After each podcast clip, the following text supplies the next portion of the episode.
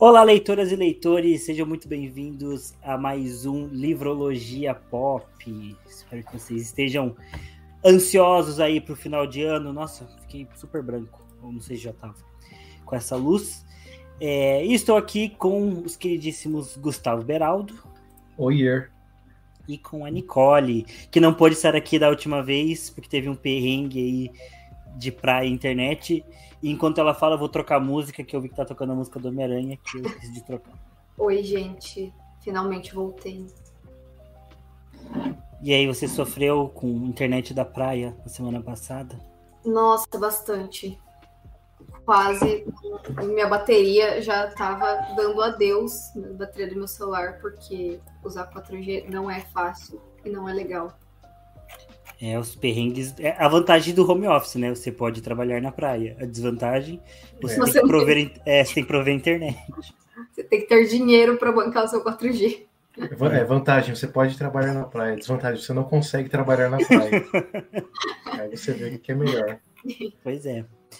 é. Mas enfim, a Nick não pôde estar aqui no último episódio, no qual nós falamos é, do Homem-Aranha. E hoje a gente separou um tempinho, já que o ano está acabando musiquinha da Globo de final de ano já tá tocando. E aí, na sexta-feira, né, último dia do ano. E, então a gente separou aí esse episódio para a gente falar sobre as melhores produções do ano de 2021, ou como o pessoal tem chamado, 2020 parte 2. É, que foi esse ano de continuidade aí é, da pandemia. É, talvez, eu não sei se a Nick vai, vai querer falar um pouquinho especificamente do Homem-Aranha, aproveitar que, que que você está aqui agora, que você não esteve na, na, semana passada. Não sei se assim, foi um filme que você gostou muito, ou se você quer deixar para falar depois, ou se você não quer falar nada, porque foi relevante. Enfim, fique livre aí. Eu gostei do filme, eu acho que assim, tinha muita coisa que era muito esperado, muito óbvio que ia acontecer, né? Spoilers aí, tipo a cena deles três juntos na posição lá certinha, depois eles se abraçando, o fato deles aparecerem, né, de todos os Homens-Aranhas até o momento aparecerem, então tinham coisas muito óbvias que todo mundo queria, então assim, era uma surpresa, mas era, ah, sabia que isso ia acontecer. É, o surto coletivo, assim, foi um desespero, né? Porque, enfim, o cinema é um lugar cheio de pessoas, as pessoas estavam descontroladíssimas. Então, assim, o que eu mudaria é eu queria assistir num lugar com menos pessoas. Eu, me senti melhor para aproveitar o filme. Mas no geral eu gostei, assim. Acho que é um filme que ainda vai render muitos comentários nos próximos anos e que com certeza ficou bem marcado, né? Eu só achei que a época que estreou assim totalmente inapropriada, porque você junta uma pandemia com uma véspera de Natal, ali um final de ano, com o lançamento de um filme que todo mundo queria. E assim, o caos está instaurado, né? Para comprar uhum. ingresso foi um caos, para ficar na fila do cinema foi outro. Então, acho que assim, a experiência eu não vou ter uma boa lembrança, mas do filme sim. O filme realmente foi muito bom. É, minha recomendação é sala VIP do Cinépolis, para você ver o filme tranquilo. Cinépolis patrocínio livrologia, fica aí sua deixa. É, porque eu acho que é o melhor lugar para assistir quando você não gosta de gente, ou você não quer estar perto de gente. Por quê? Porque daí as cadeiras são namoradeira, né? Então. Tem, um você tem uma espaço. cama, né? É, basicamente uma cama. E, gente, dá para deitar os pés, coisa maravilhosa. É, e não é tão caro. É de então... comida, macarrão. Isso eu já não recomendo. Marmita. Não. Uma vez eu pedi no, no Cinépolis mesmo. Eu não sei se era sala especial, mas eu pedi pão de queijo. É horroroso pão de queijo. Né? O cinema é, é pipoca. E o cara vem, o cara te interrompe ali, né? Então é, não, fica... rola uma quebra. Mas é durante o filme isso ou você tem que pedir antes? Eu pedi antes e aí ele trouxe. Mas eu acho que no Cinépolis do Pátio Batel, que é um shopping chique aqui em Curitiba, eu acho que tem até um determinado horário do filme, você consegue pedir da sala mesmo. eles trazem. Nossa, assim, que confortável, né? Você no meio do filme, oi, eu queria comer um macarrão à bolonhesa, do nada, assim. É que, eu, é que eu acho que você aperta os botões. Eu não lembro o que tem, eu lembro que tinha vinho. Tem um botão específico para macarrão à bolonhesa. eu não sei, eu não lembro. É, mas você podia pedir vinho, eu lembro que tinha vinho. É Nossa. É isso. Pô, cara, não... Não tem porquê, né? Vamos de pipoquinha, né, gente? Pipoquinha é. e coca. Não, não, não erro, né? Um docinho, sabe? Um negocinho leve, assim. É meio bizarro. Fechou. Mas enfim, é, a gente falou mais sobre nossas experiências também no último episódio. Acho que É, acho que até foi meio parecido. A gente gostou do filme. A gente falou muito mal, porque quando a Nicole não tá aqui, a gente só fala bobagem. Então, é, é verdade. Esse foi o resumo do episódio. Não, e eu quero falar uma coisa pra Nicole, que no começo do episódio, eu falei assim, não, não quero ser tão negativo quanto ao filme, né? Eu quero ser mais positivo, porque eu gostei do filme. Cara, a gente descascou o filme de uma forma assim que parece que a gente, que a gente odiou. É. Mas não, a gente gostou do filme. Só gente, é, é, o nosso jeitinho, assim, é sabe? É o jeitinho, falar. Especial. é. Enfim, já tem muita gente falando do bem. É um negócio de ser um lugar é para falar mal, um pouquinho mal. É, e a gente também. Diferente. E a gente também falou das pessoas que foram ver o filme junto com a gente, fazendo bagunça no cinema, falando mais do que deviam e etc. Porém, o episódio hoje é para a gente falar no geral, né, sobre as produções é, que a gente mais curtiu. Então, talvez cada um pudesse falar é, sobre três filmes, três séries que gostou e três, três que não gostou. Ou talvez fique muito longo. É muita coisa, hein? É muita coisa. Ah, vamos no fluxo então. Vamos, vamos, vamos. Vamos falando de, de, de, de, filmes ou de séries primeiro. O que, que vocês preferem? Porque esse aí foi um ano bom para séries e para filmes. Foi. Eu acho que filme. Tô tentando me lembrar de outros. Eu não lembro de séries nenhuma. Eu só lembro de. Eu já lembro das séries. Eu lembro de uns que eu fui fazer a capa do episódio e eu, eu fui puxando. E é isso. Eu, eu tô até pesquisando nesse momento que, que pra ver se eu lembro alguma coisa aqui. Então, mas... então eu vou começar. Eu vou começar com uma série que, quando eu penso em série 2021, é a série que eu lembro. E, e 2021 é tão 2020, parte 2, que eu às vezes nem lembro se isso foi em 2021 ou 2022. Mas que foi é, WandaVision. Que ah, é, pode crer. Nossa, eu esqueci todo o universo Marvel aqui. Sim. é verdade. Que foi no começo desse ano, e lembro que foi uma experiência muito muito agradável. Assim, não, não, para mim não foi a melhor série de todos os tempos, nem nada do tipo, mas foi, foi bem gostoso de assistir. Eu, particularmente, gosto bastante de série que sai um episódio por semana. É, eu, eu, gosto porque eu assisto, e geralmente quando é uma série mais popzinha, assim, geralmente tem gente que comenta os episódios, né? Então, no caso, eu assistia o WandaVision, ia ver lá o, o Michel e a Mikan no, no Série Maníacos é, comentando, então, falando sobre teorias, traziam pontos. É, e eu, tipo, não conheço nada sobre o universo Marvel é, underground, assim, que é esses personagens que ficaram famosos agora, mas são meio mais desconhecidos, tipo a própria Wanda e o Visão, né? Então, eu não conhecia muito da, da história deles, não sabia muito do, dos pontos, então foi muito legal de assistir e acompanhar e ver. É, acho que foi uma série muito interessante, que até quase o finalzinho ali eu gostei bastante, gostei muito de não entender o que está acontecendo, não saber é, por que, que a série estava daquele jeito, da homenagem que a série fez à, à, à, evolução e à história da própria televisão, né? Eu achei isso muito legal. Então, fiquei muito feliz de ter assistido. Acho que foi uma, uma grata surpresa aí de, de 2021, foi WandaVision, e a primeira série que eu ponho em destaque. Eu acho que WandaVision, até por ter sido a primeira série da Marvel, dessa leva agora da Disney que lançou, foi a que teve mais ascensão, né? E é engraçado porque eu não acho, ela não entraria nas minhas favoritas, talvez ela entrasse nas minhas menos favoritas desse ano, porque os dois primeiros episódios eu achei horrorosos, assim, porque não dava para entender nada, nada. E aí eu lia teorias e teorias e nenhuma fazia sentido, assim, com o que realmente aconteceu. E eu achei que eles foram muito mal explicados, assim, para quem queria começar pelas séries ou sei lá, é, é, não foi muito legal, mas mesmo já vendo os filmes ficou um pouco distorcido, mas eu acho que assim, realmente a homenagem que eles fizeram é, é muito incrível, porque tem toda a evolução desde a abertura, né? Então a, é, a série em preto e branco, depois colorido, então essa evolução assim achei bem legal, mas os outros episódios são incríveis e a série foi uma introdução, né, pro, pro filme que vai vir aí em 2022, que eu acho que vai ser um dos melhores também. Do é. Multiverso da Loucura, né? Sim, do Doutor Estranho. É, gostei também do, do WandaVision, e acho que justamente porque foi meio que uma, essa, essa iniciação de uma fórmula diferente da Marvel, né? De aí explorar formato em séries, né? Daí deu continuidade com o.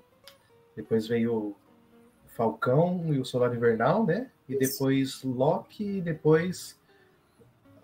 O Arif. O Arif. o Arif e daí o Gavião Arqueiro, né? Uhum. Coisa assim. Então achei bem legal, assim, a, a, o estilo e tal. A história não achei tão legal assim, no final achei meio paia. Mas, mas justamente esse lance da evolução foi a parte que eu mais gostei. Os primeiros episódios foi o que eu mais gostei. Eu também. Eu sou meio, sou meio, meio nerdola, assim, com, com audiovisual. E daí, quando eu descobri que eles tinham gravado com as técnicas da, de cada época e com os mesmos equipamentos, acho que na maioria, eu falei, pô, que legal, sabe? Eu, eu viajava muito, assim, assistindo aqueles episódios, os mais antigaços, sabe?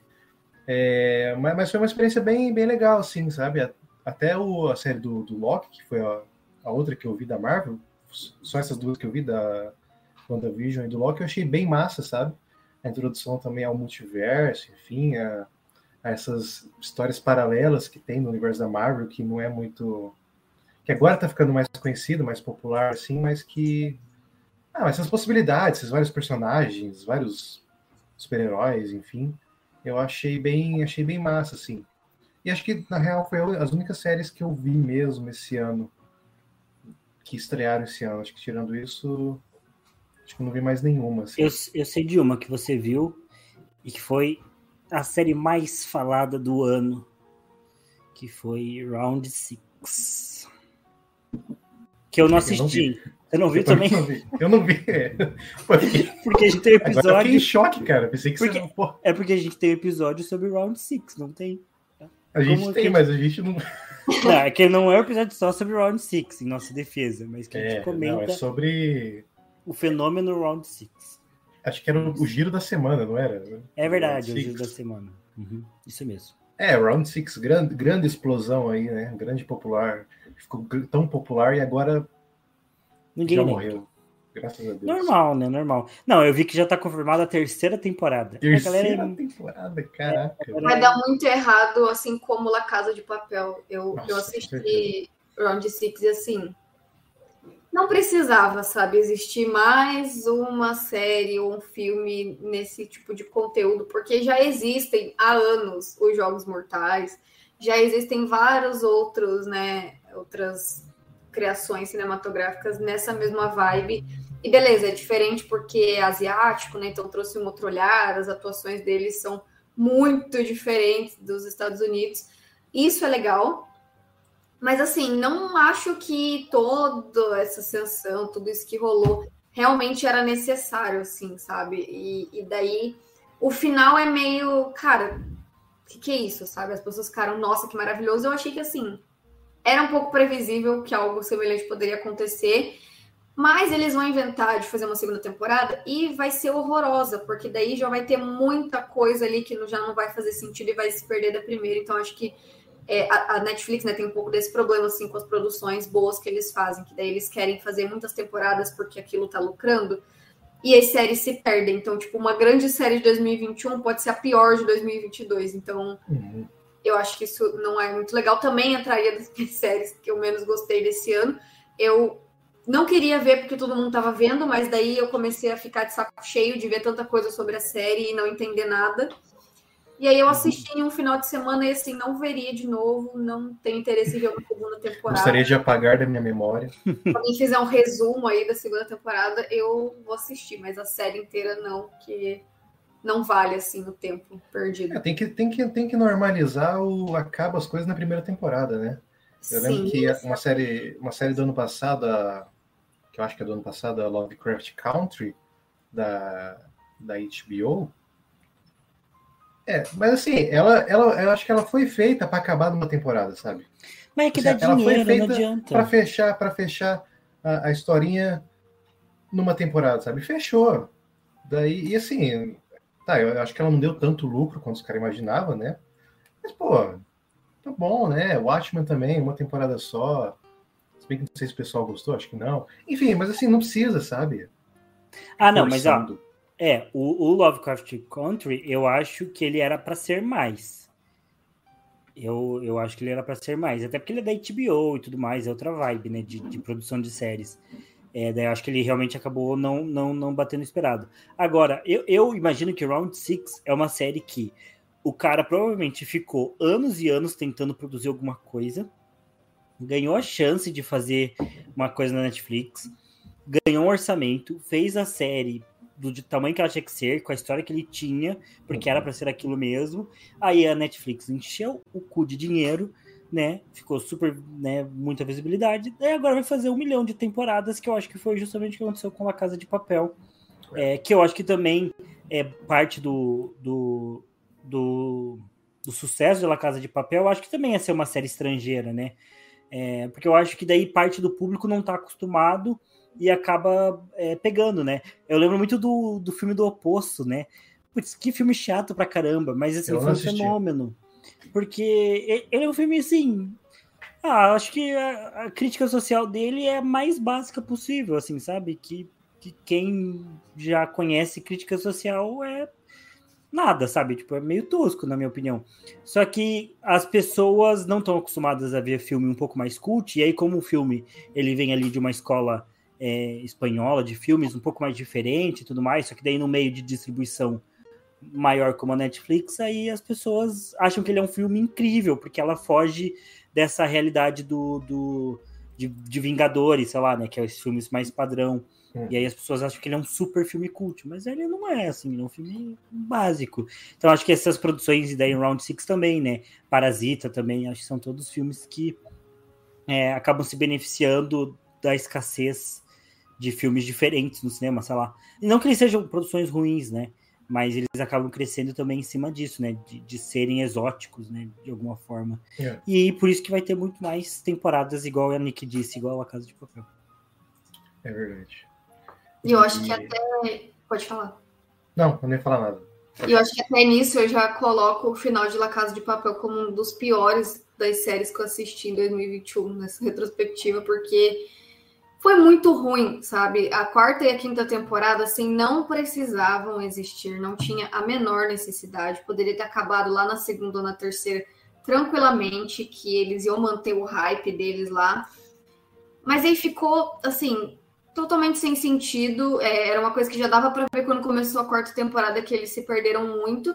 E daí eles quiseram dividir o final em duas partes para causar uma super comoção. E assim, eu não vejo quase ninguém nas redes sociais falando sobre o final de La Casa de Papel.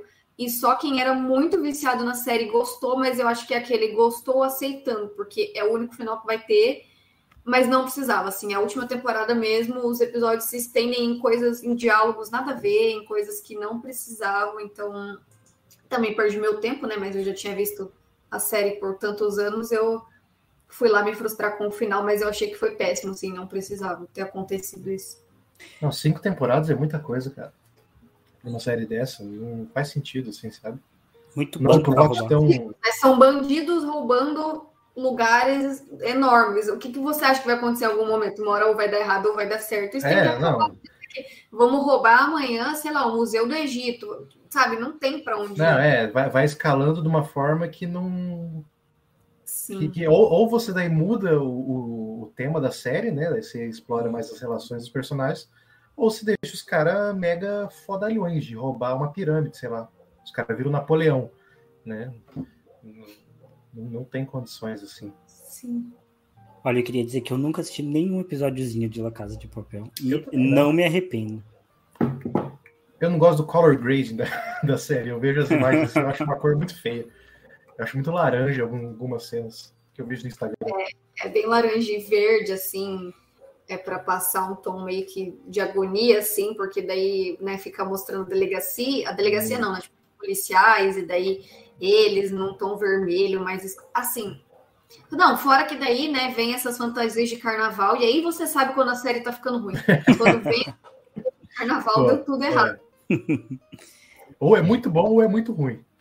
É. Assim.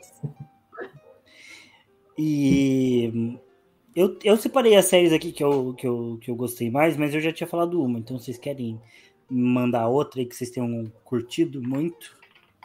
Cara, eu já falei do, do Loki, quando eu tava falando de WandaVision, que eu gostei bastante, que eu vi esse ano.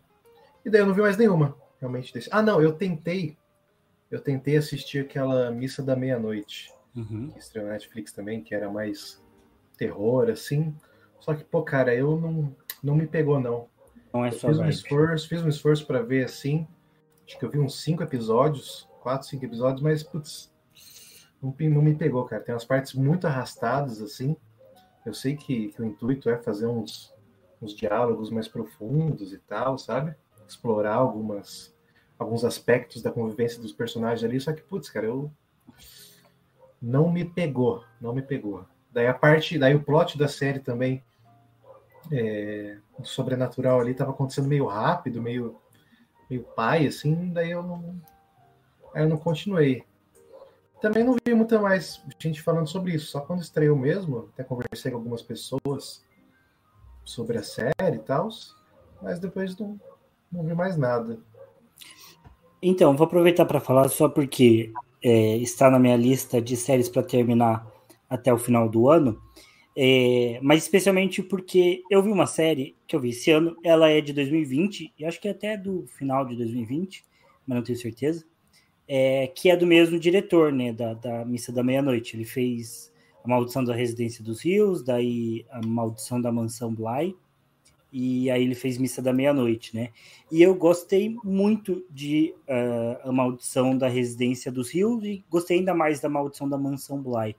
É, é uma série de terror, ela é um terror é, mais lento também, mais psicológico, mas é, eu não sei, talvez eu tenho a impressão de que a missa da meia-noite é um pouco mais lento ainda do que do que do que essas duas, duas, duas primeiras séries da, das maldições das casas. Não sei como dizer, porque, enfim, são duas mansões amaldiçoadas, basicamente. Mas eu gosto bastante. É o tipo de série que é, ela tem, eu acho que ela tem uma coisa meio artística de ter técnica e de ter é, um, certo elemento, assim, de você ver que aquilo é bem feito, de você ver que existe é, uma produção é, que se preocupa com detalhes, são séries, a, a, primeira não, mas a Maldição da Mansão Bly é uma série de época, acho que é uma série dos anos 70, 80, assim, que se passa nos anos 70, 80, então ela tem os elementos de época, é, só que é diferente porque ela se passa na Inglaterra, então é, é diferente de, de uma série dos anos 70, 80, é, que se passa nos Estados Unidos, é, você vê que tem um cuidado do diretor é, na hora de, de, fazer alguns tipos de cena, enquadramentos, e ela tem esse lado do terror psicológico que a gente vê em filmes tipo A Bruxa, Corra, que é brincar justamente com, com com essa coisa de não ficar dando susto o tempo todo, mas você fica o tempo todo tenso também, e você sabe que alguma coisa tá muito louca tá acontecendo, mas você não sabe dizer o que é até os últimos episódios, e ela vai te revelando bem aos pouquinhos, assim, as coisas, o que, que tá acontecendo, você vai tendo pequenas pistas, assim, é que é para mim o que é uma série de, de mistério, né, que eu, que eu curto muito, então, é, para mim foi, foi uma série muito boa, acho que foi, para mim, a melhor série que eu assisti esse ano, assim, é, apesar dela ser do ano passado, eu demorei um pouquinho para ver, mas eu gostei muito dela e, e, e, eu recomendo muito. Assim, eu ainda não terminei de ver a Missa da Meia-Noite, eu só vi um episódio, na verdade. É, eu não sei se vai ter a mesma vibe, se vai seguir do mesmo jeito, porque parece que é uma característica do diretor é, ter ali uma, uma assinatura bem forte do jeito que ele filma. Mas eu, eu estou com expectativas para ver Missa da Meia-Noite, né? Fico triste que o Beraldo não tenha gostado, porque eu gostei bastante das duas primeiras séries dele. Eu vi A Maldição da Mansão Bly e eu adoro a atriz, que é a protagonista que eu esqueci. Ela me lembra muito a Hilary Duff e eu tenho uma memória muito afetiva com a Hilary Duff. eu gosto de ver todos, os, todos os filmes e séries que essa atriz faz, porque me passa uma sensação de conforto. E eu acho que ela atua muito bem também. Eu não vi a Maldição da Residência Rio porque eu fiquei com medo, justamente por morar sozinha, mas da Mansão Bly, eu parava de trabalhar e como ainda estava dia, né? Eu começava a ver a série e ia só até escurecer, porque eu não sabia se ia ter muito susto ou não, então eu tinha um pouco desse receio, mas eu achei a série incrível, eu chorei no final da série, eu nunca imaginei que eu ia chorar num filme. O final é bem bom. Terror, que né, tem um drama todo também, então assim, eu achei sensacional, adorei. Uhum. Missa da Meia-Noite, é, nossa, esse ano eu tava olhando aqui na minha lista e eu vi, sei lá, umas 40 séries. Não, umas, oh. 40, umas 30 e poucos, 40 séries. Eu nem todo esse ano. Meu Deus. Mas eu empenhadíssima. e Missa da Meia-Noite eu não consegui terminar, mas eu fiquei muito empolgada porque o, aquele perfil do Um Filme Me Disse no Instagram, ele postou muito sobre essa série e muitas falas muito importantes, assim, sobre religião, sobre vários assuntos políticos, assim, também. Então eu achei muito interessante, mas eu não consegui me prender na série. Então eu parei na metade, eu ainda não consegui entender exatamente o que, que acontece e como que pode ser o final, eu nem imagino. Mas é uma série que assim, eu quero terminar, mas eu não tô com pressa nenhuma, sabe? Não, não foi que nem com a Mansão Bly, que eu queria muito saber o que ia acontecer. E aí, de séries, né, mais assim, é, que eu, né, de, de mistério, enfim, de suspense, eu vi Mare of Easttown esse ano, que, assim, é uma das melhores séries que eu já vi, que ganhou Emmy também. É incrível e tem toda essa coisa, né, de alguém foi assassinado na cidade, aí tem que descobrir, mas quanto mais vai entrando na história, vai descobrindo outras histórias piores, assim, e é tudo muito tenso. E é uma minissérie, então, né, não vai ter mais temporada para ninguém estragar e é da HBO, que é melhor ainda, e eu achei muito, muito boa, assim, vale muito. Não é, não é a melhor que eu vi, que é a melhor, eu vou guardar para depois, mas é uma das melhores, assim, eu gostei muito de assistir, assim, e engoli a série, sabe? Em um dia eu já tinha visto tudo. Ah, e a gente tá comentando sobre essa questão de estragar, né? Acho que Missa da Meia-Noite é uma, uma minissérie também. Acho que não. Ele tá lá como minissérie. Uhum. E eu acho que a solução desse diretor é muito interessante, porque é, a maldição da mansão Bly e a maldição da residência dos rios não tem nada a ver uma história com a outra. Tipo, não é uma continuação, uma história da outra, nem nada do tipo. Só que ele usa os mesmos atores para fazer. Olha só. Então, o, vários atores são os mesmos e você percebe que existe uma relação de uma temporada com a outra, mas não é. Você não precisa assistir uma temporada para assistir a outra, assim. Eu acho que essa é uma solução bem inteligente, assim, de tipo, você. Tipo um American Horror Story. Isso, é, tipo American Horror Story, que eu tentei assistir essa, esse ano também e também não me pegou. Você viu, você já comentou sobre isso, mas qual temporada que você viu mesmo? A primeira, eu fui ver a primeira. A primeira é, é dificinho mesmo. Eu vi, eu vi duas só, eu vi a primeira e a, e a, e a segunda. Uhum. E a, a, segunda, a segunda é legal, até metade, assim. Mas a primeira é difícil. Ela é muito, muito adolescente, sabe? Uhum. Mas são as melhores, eu acho, porque eu não consegui, acho que da quinta ou da sexta, eu não consegui mais assistir, assim. E as primeiras é muito, eu acho que é muito de quem pegou para assistir na época. Porque é. ela tem uma vibe muito estranha, né? É uma série uhum. muito esquisita, muito psicodélica, assim. A música da Dominique que fica na cabeça para sempre. É, é, muito, é tudo muito estranho, assim, dá muito medo. Mas as primeiras são as que eu mais gosto. Aquela enfermeira bizarra, meu Deus do céu. Sim. É, mas essa que a Nick falou do, do Mary F. of Westtown, eu não, não conhecia. Nunca nem tinha visto. É muito boa, vale a pena. Anotar Ela, onde tem? É na, na HBO? É, uhum. é uma produção deles mesmo. Uhum. É, produções da HBO costumam ser melhores, essa é a minha convicção. Concordo. É... Bom, da minha lista também, ainda mantendo no, na vibe mistério, é, eu assisti uma que, assim, eu achei que ela foi ok, nada muito especial, assim, mas acho que ela tem umas coisas interessantes, que é Only Murders in the Building, que é a série que tem a Selena Gomes, que a Milena adora. É, e é, achei ok, assim, é, onde que ela tá? Star Plus, né? É a série do Star Plus. É, ela é legal, acho que a série tem uma vibe legal, uma série sobre podcast, então é, eu achei interessante que é, uma das coisas que você percebe que tem um problema, assim, qualquer história que tem um grupo de pessoas muito diferentes é como que essas pessoas se reúnem, né?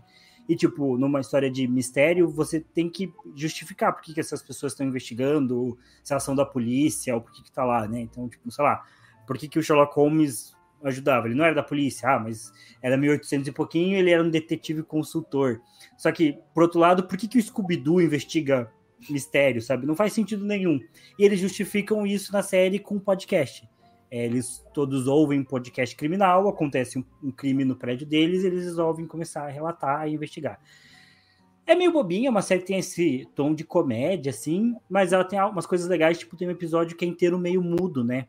É, porque um dos personagens lá é, é, é surdo, então o episódio é na perspectiva dele, então é, não tem som no episódio, ou um pouco som, assim. Então, é uma perspectiva bem interessante. Eu tenho visto que nesses últimos tempos, né, tem, tem o pessoal tem dado bastante atenção para isso. Em Eternos tem uma personagem que, que, que é muda também, que é surda, na verdade, né? E tem mais uma série que tem uma personagem. Gavião Arqueiro, né? Também. Gavião tem. Arqueiro, é. Gavião Arqueiro. E no jogo do Homem-Aranha que eu tenho jogado agora, do Miles Morales, tem também uma personagem é, surda que ele conversa lá. Então, é, o pessoal tem dado mais, mais atenção para essas coisas. Inclusive a do Gavião Arqueiro, ela é surda e ela tem uma perna mecânica também, né? Se eu não estiver enganado, que ele mostra em algum momento. Eu acho. Agora não tenho certeza, porque acho que é só um momento que mostra. Vai postar muito louco só na droga. Mas é Eu isso. não lembro disso. Acho que mostra no último episódio só. Ah, Mas, obrigada enfim. pelo spoiler. Eu vou assistir o último hoje. Não, mas não é uma cena Que importante. Não é uma cena importante, tipo, meu É que Deus. foi É engraçado. todo o plot da história, cara. Ei, já passou uma semana, já pode dar spoiler. Que É. Eu estou atrasada. Mas enfim, então é isso. Então é uma série que vale a pena ver, assim, porque acho que você não vai ficar muito nervoso assistindo, não vai ficar muito é, preocupado com o que vai acontecer com os personagens, porque a série é mais leve, mas ela tem essa, essa coisa legal de, de ser um mistério e você tentar também entender o que tá acontecendo. Então é divertido, é uma série divertida. Eu gostei muito dessa série, já tem segunda temporada confirmada, né? E, na verdade, eu fui assistir por conta da Selena Gomes também. Uhum. E aí, quando eu vi que era de podcast de True Crime, eu achei sensacional, porque isso está sendo muito abordado em vários filmes e séries também. Essa questão das pessoas consumirem podcast está vindo muito para o cinema. Uhum. E é legal, assim, não é assim, nossa, a série mais importante desse ano. Mas é legal, é leve, assim, para passar o tempo. E eles falam de crime, né, de uma forma muito descontraída, assim, que nem parece que é um crime. Então é, é muito divertido. E a Selena Sim. Gomes entrega? Eu acho que sim. É, o que pede ali, ela entrega, porque também não é né, muito assim, né? É, se fosse um papel um pouquinho mais dramático, eu acho que ela, ela quebraria, mas. Já ia bugar. Elas É, Papel, expressão. papel de, de, de arbusto 3 que ela tá fazendo. tá É, ela é uma das três protagonistas. Eu acho que os atores com que ela divide a cena ajudam bastante, porque eles são dois bons atores. Um deles, inclusive, é o diretor da série, ou o produtor, agora não lembro. É, é um ator bom, deixa eu pegar o nome dele. Eles são conhecidos, né? É. Only Murders. Deixa eu ver o elenco. É o Steve Martin e o Martin Short. O Steve Martin, para quem não se lembra dele, ele é o detetive da Pantera Cor-de-Rosa, por exemplo. Hum, pode crer. É, ele é um cara mais, mais conhecido assim. É, então, acho que eles ajudam bastante a, a manter ali o ritmo da série e tudo mais. É, mas eu acho que ela entrega bastante, assim, uma vibe meio, meio sad girl, assim, que ela tem, que eu acho que combina Uhum. com a cara dela. Então, eu, eu acho que é uma boa atuação. Inclusive, falando em atuações, ontem assisti o filme da Larissa Manoela. Olha só. Aí Pô. você foi longe. Eu comecei para ver para zoar, mas eu fiquei surpreso, porque a Larissa Manoela não é uma má atriz, com- comparando com outras atrizes brasileiras, tipo é, Marina Vitube. Nossa, a Vitube é terrível. A Vitube não é uma atriz, né? Vamos combinar. Cara, ou ela é uma gênia da, do, do Ele é audiovisual. uma né, faladeira. Não, a, a Ela Vitube. faz ali uma coisa que é, a gente não tá preparado ainda. Eu, eu vejo, às vezes, o Casemiro assistindo cenas do, do filme da VTube, terrível demais, assim, é uma coisa lamentável. Ah, e, e, assim, toda a produção, porque toda a produção dela parece um vídeo do YouTube produzido que eles transformaram num filme, né? Então é, é sofrido, assim. E é coisa bem adolescente, bem idiota, tipo, as meninas vão disputar quem é a mais poderosa do colégio num jogo de basquete aleatório. Tipo, Meu Deus. não faz sentido nenhum, que ser meio High School Musical, assim. É, mas a Larissa Manoela também não é uma matriz, assim. Claramente ela, ela tem mais talento, assim. Eu detesto, por exemplo, a, a Marina Rui Barbosa ou Mariana Rui Barbosa? Eu nunca sei se... Marina. Marina, né? Eu acho ela... Marina, Marina, isso. Eu acho ela uma péssima atriz. Nossa, dá um- uma depressão de ver ela em, em cena. E achei a Larissa Manoela bem melhor. Também é atriz desde criança, né? Mas o filme é tosquinho, assim. Só que a Milena Bom, gostou. ela ainda é uma criança, né? Então, Pô, ela tem na cabeça, ela ainda é uma criança. isso, ela é dois anos mais nova que a gente. É, ela tem 20 anos. Tem dois anos a menos e 200 milhões a mais na conta bancária. Provavelmente. Só isso. É, o filme é meio tosquinho, assim. Eu percebi que os filmes brasileiros, tem vários filmes brasileiros que tem uma vibe muito anos 2000 ainda. Tipo, porque no filme ela é uma médica, ela é uma estudante de medicina, chata pra caramba, que é, ela, o plot é que ela não ouve ninguém. Então, tipo, é super caricato, assim, tipo, ela nunca ouve ninguém, ela não Ela é ouve surda? Não, ela é arrogante mesmo. Ah, ela, tá. não, ela não dá atenção para as pessoas, ela não ouve os professores. Aí ela vai lá, faz cagada numa máquina de. aquela que você entra no corpo para fazer os exames, e aí a máquina explode e ela tá na explosão, e, e com, com explosão, com choque, ela começa a ler mentes toda vez que ela toca. Cara, isso é muito anos 2000. Eu assisti também esses dias, de repente, 30 de novo, e é esse plot, sabe? Tipo, a, a, a adolescente barra pré-adolescente, sei lá, que é alguma coisa e acontece algo meio mágico, meio inexplicável, que faz ela ganhar um poder diferente. Tipo, sexta-feira muito Tem cena louca. de música? Tem algum momento que é, tem música? Não, putz, não bateu essa E daí ia, ia, ia É, fazer o é. bingo. É, faltou isso. Mas é basicamente isso, assim. Daí os personagens são bem genéricos, a mãe boazinha, a trabalhadora, é, o amigo meio crush, a amiga coadjuvante chata que no fundo é legal, sei lá. Os plot bem, bem na verdade. O nome do filme é Luli. Então, A única coisa que eu vi sobre esse Lula? Luli, Lula é coisa boa. A única coisa que eu vi sobre esse filme é porque eu sigo a Netflix no Instagram. Netflix ajuda a gente aqui, pelo amor de Deus. e aí, eles abriram uma caixinha de perguntas para ela responder. E aí, uma pessoa perguntou se ela se inspirou em Grey's Anatomy para fazer esse filme. E agora, ouvindo a explicação do filme, a resposta dela não tem sentido nenhum, porque ela falou: Sim, eu assisti tudo, eu amo essa série, Dr. House também, e todas essas de médico que vocês imaginam. Só que assim, nenhuma dessas de médico faria o que esse filme Não. Mas tem uma cena que é bem house, que a, a professora tá assim com os alunos numa sala, numa sala do hospital, e aí ela começa a, eles, ela começa a, falar porque é, tipo, os alunos têm que descobrir o que, que o paciente tem. Eles começam a falar hipóteses assim, bem cena de house. Só que é bem ridículo, assim, porque é bem fraco. Depois ela toma cinco ansiolíticos com uísque. Não, e a Larissa Manoela descobre qual, o que, que o paciente tem porque ela toca no paciente e ouve a, a mente dele.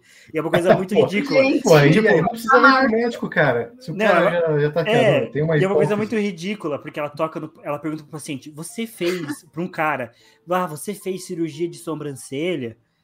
E aí. e- cirurgia não, né? Como eu não esqueci o nome das sobrancelha de rena, não lembro. Não Design sei. de sobrancelha. É, eu não sei como que é. Ela pergunta e o cara fica tipo, não, não fiz. Ela toca no cara dali, ai meu Deus, será que ela percebeu? Tá tão bem feito. Tipo, um- uma piada bem Isso. ruim, assim. Gente, ai. E é isso. Então é bem Às vezes é por isso assim. que ela se destacou, né, cara? Que o resto era tão medíocre que ela É. falou, pô, Eu fico pensando que leva as pessoas a aceitarem, né? Quando elas leem o, re- o roteiro, assim. Não, esse filme vai ser incrível. Gente, a gente precisa participar. É porque eu, eu, eu acho que eu seria a atriz pobre, sabe? Porque eu não Uhum. ia aceitar muitas coisas que eu ia falar. Eu não quero minha cara nisso daqui 20 Não, anos. mas ó, o, Tá. o Nicolas Cage, ele tá aí. Nicolas Cage é um grande exemplo, porque ele é um grande ator e ele aceita qualquer coisa. Se chegar assim, Nicolas Cage, eu tenho um vídeo para eu fazer para a faculdade, você aceita ele? Vamos lá. Ele vai queijar o, o cachê, filme. o cachê é um risoles e um mate-leão. Ele, Mas vocês Bora lá. aceitariam, se vocês fossem o Nicolas Cage, vocês aceitariam tudo que ele participou? ah, eu acho que sim, cara. Hum, eu Acho também tô tendo. Depende, não sei. Porque, porque eu não. Porque você tem que se garantir muito para ser, sei lá, um, um- um- Não sei, algum ator muito bom. É que sei lá, porque eu fico pensando assim, é igual é igual esporte. Sabe, a gente, às vezes que acompanha esporte, ou gosta de qualquer time, a gente olha pro time e a gente parece que consegue ver tudo que tá errado no time. Então a gente xinga, critica, fala que tem que mudar. E aí parece que os caras, tipo, que estão lá, que são profissionais, não veem esses problemas, né? O que me faz pensar que as coisas são mais complicadas do que elas parecem, né? Eu imagino que no cinema é assim também, porque, cara, o filme é claramente ruim, sabe? Nos 15 primeiros segundos do filme, você vê que ele vai ser um filme genérico e ruim. Só que, tipo, sei lá, não sei se os caras realmente não conseguem fazer algo melhor, se falta criatividade, não, é pra, não é pra gente, né, cara? Não é pra gente É. esse filme. Ah, esse filme é pros fãs da Larissa Manoela, com certeza. É, pra ver ela. É, pra, pra infância juvenil ali. céu, tem que assistir o filme. É, tipo, eu fico pensando assim, por que, que tanta novela e tanto filme ah, os- tem, um, tem um, um núcleo de personagens que é tão rico? Tipo, é, sabe, ele também, sabe? Tem todo um grupo de personagens que é super rico, daí a menina faz medicina. Daí você fica tipo, tá, mas isso representa o quem do Brasil? Só que ao mesmo tempo, daí eles querem pegar a Larissa Manoela, com a gente sabendo quem é a Larissa Manoela, e eles colocam ela como uma, uma, uma- Tipo, ela faz medicina, ela é super arrogante no filme, só que ela é, tipo, super pobrezinha. Tipo, parece que uma coisa não combina muito com a outra, sabe? No, no, no, no arquétipo do personagem. Ela é rica, é, burguesa e metida, ok, faria sentido, mas não, dela ela, faz medicina, ela é arrogante, ela debocha do namorado riquinho dela, mas ao mesmo tempo ela é tipo super pobrezinha, batalhadora, que cresceu sem o pai. Tipo, uma coisa meio que não combina com a outra, sabe, no, no arquétipo. Não tô falando que não tenha pessoas assim. É, só pode ser pobre, arrogante, rico e humilde, sei lá, tanto faz. Mas o ponto todo é que no arquétipo de personagens não combina, assim. Então parece que o filme é perdido. Aí no começo do filme é uma cena deles num karaokê, que não faz sentido nenhum. Ah, é muito ruim, é, dá uma depressão, assim, só de, só de lembrar. Então, é, é um filme ruim. Mas, enfim, a gente passou muito tempo falando do filme da Larissa Manoela. é isso, gente. Assistam Lully e venham tirar suas próprias, suas próprias conclusões desse é. grande filme. É, enfim, vocês têm mais. Nicole, Nicole tinha uma carta na manga aí da melhor série. ah, é verdade. Então manda aí. Vou emendar então, para não tomar muito tempo. É... Hacks, Rex, acho que é Rex, enfim. Rex é uma série muito boa de comédia que é da HBO Max também. E eu não me lembro se ganhou o Emmy, enfim, mas provavelmente alguma coisa ainda vai ganhar, porque é muito boa, é uma comédia é diferente de tudo que eu já vi. A série é focada em uma comediante mulher que faz stand-up, só que é um mundo muito machista, onde realmente, se a gente parar para ver hoje, quantas mulheres comediantes boas tem no Brasil, pelo menos? Sei lá, Tata Werneck? Quem mais, sabe?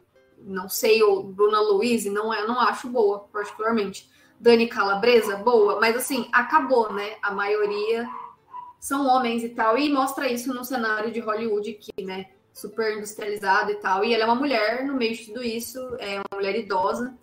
É, então, eles estão querendo já tirá-la de cena por ela já ser idosa, porque, enfim, ela já não representa mais a cara do lugar onde ela apresenta. E daí vem uma roteirista, tipo, vida louca, assim, guria de 20 e poucos anos, outra vibe, sabe? A guria só anda de tênis e tem um pensamento super diferente, assim, a mulher é sempre chique, assim, de salto. Elas são universos diferentes, mas elas contracenando juntas é, é, muito bom, assim, tem uma sintonia muito grande, como se elas fossem mãe e filha, mas de um outro universo, assim. Então, e é muito engraçada a série também, vale muito a pena.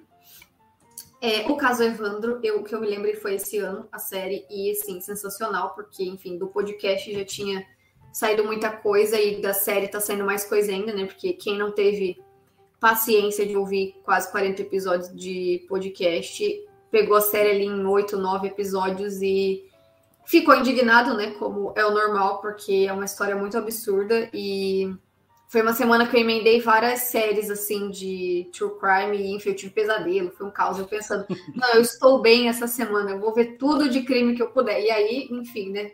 Fiquei na bad uns três dias, porque assim, realmente as coisas são muito horroroso, mas a série é muito bem produzida e é pelo Globoplay, né? Que eu não consumo muitas coisas de lá, mas achei que valeu muito a pena. Eu ouvi Caso Evandro oito vezes. Sério? Passou, eu acho né? muito. Aí já mas é que tem que pensar é. que cruzou uma linha. Não, mas tem que pensar que faz, já faz dois. Eu ouvi a primeira vez, era metade de de 2019. Então, de 2019, 2020, 2021, já faz dois anos e meio que eu ouvi a primeira vez Caso Evandro. E eu fiquei, eu peguei o, o tempo, né, entre ele lançar o, o, episódio 24, que ele lançou, e aí só, tipo, quase um ano depois que ele foi lançar o 25, e, e aí um tempo depois que ele foi voltar. Então eu peguei todo o hiato de tempo que ele ficou sem publicar o Ivan, e, e, aí eu fiquei ouvindo, né? Porque eu queria tentar entender o que acontecia. E foi muito bom. Eu assisti a série também, mas eu, eu já sabia da maior parte das coisas do podcast e tudo mais. Acho que o que valeu mais para mim foi o último episódio, né? Que, que ele mostra, enfim, um pouco mais da resolução, né? Que foi depois das de, do Ivan ter encontrado as, as fitas que provam as torturas, né? Então, enfim, muito bom mesmo. Só queria comentar. Sim. E ainda tá rolando coisas, né? Porque agora é todo toda a galera aí que prejudicou eles deve perdão, né? Eles têm que se apresentar publicamente para perdoar, enfim, é, tem muita coisa acontecendo ainda. Então acho que o trabalho que ele fez é excelente, assim, entraria nas minhas séries favoritas do ano porque o podcast já era bom, mas a série leva para pessoas que não ouviriam o podcast, né, ou que não gostam desse formato. Então deixa, né, visual e mais acessível e, né, expõe essa história.